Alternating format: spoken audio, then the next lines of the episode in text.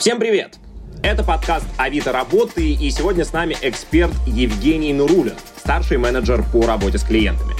Женя, спасибо, что ты с нами, и сегодня мы попросим тебя поделиться советами, как увеличить количество откликов на вакансию.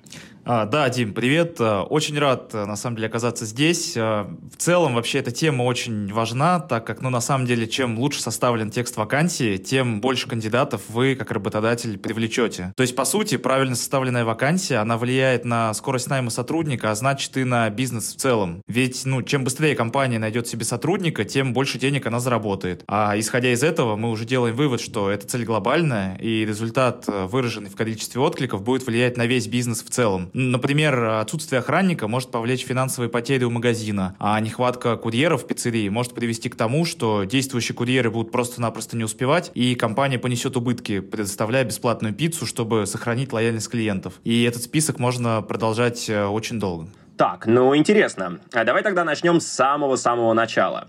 А, что, по-твоему, сильнее всего влияет на вакансию? Что самое главное?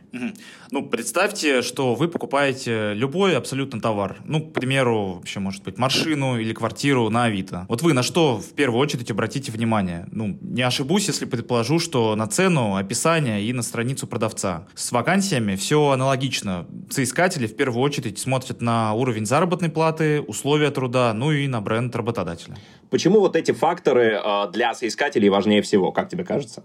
Ну, вообще я убежден, что каждый из нас в жизни сталкивался с моментом поиска работы, ну и любой соискатель, на самом деле, желает получить справедливое вознаграждение за свой труд, а при этом для него важно, чтобы условия максимально соответствовали его запросам и потребностям. Например, чтобы до работы было удобно добираться, и само рабочее место было комфортным, ну а работодатель был проверенным. Я правильно понимаю, что вот эти ключевые для соискателей факторы должны быть максимально подсвечены в описании вакансии?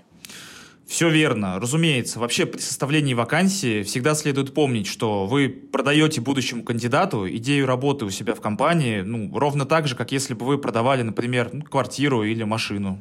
Давай тогда конкретно. Как нужно составлять вакансию?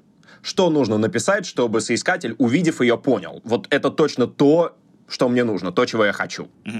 Вообще, от зарубежной практики советуют делить текст вакансии на три абзаца, где в первом мы продаем идею работы именно на этой должности, ну, для того, чтобы кандидат не рассматривал при поиске работы что-то кардинально иное. А далее мы продаем ему идею работы на этой должности именно в вашей компании, чтобы он не ушел искать подобную работу у конкурентов, например. И финализируем это все дело предложением обмена, а, к примеру, от работодателя зарплата, комфортный чистый офис, обучающие программы и прочее, а от кандидата наличие определенных навыков и компетенций. Давай тогда вот прямо по шагам. А, работодатель понимает, что ему нужен такой-то сотрудник. Он намерен составить вакансию. С чего надо начать? Угу.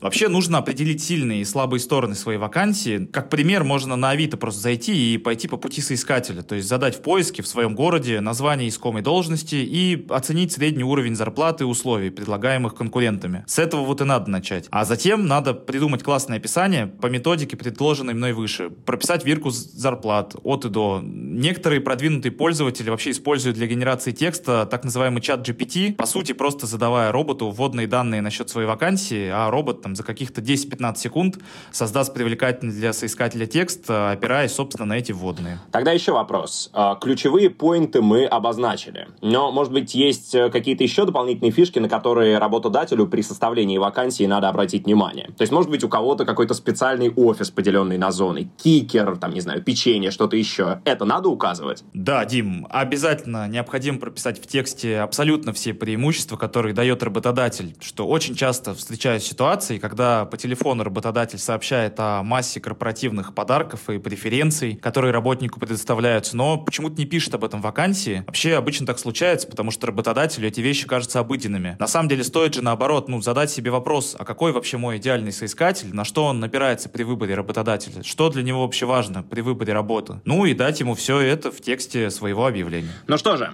Женя, спасибо большое, что уделил нам время.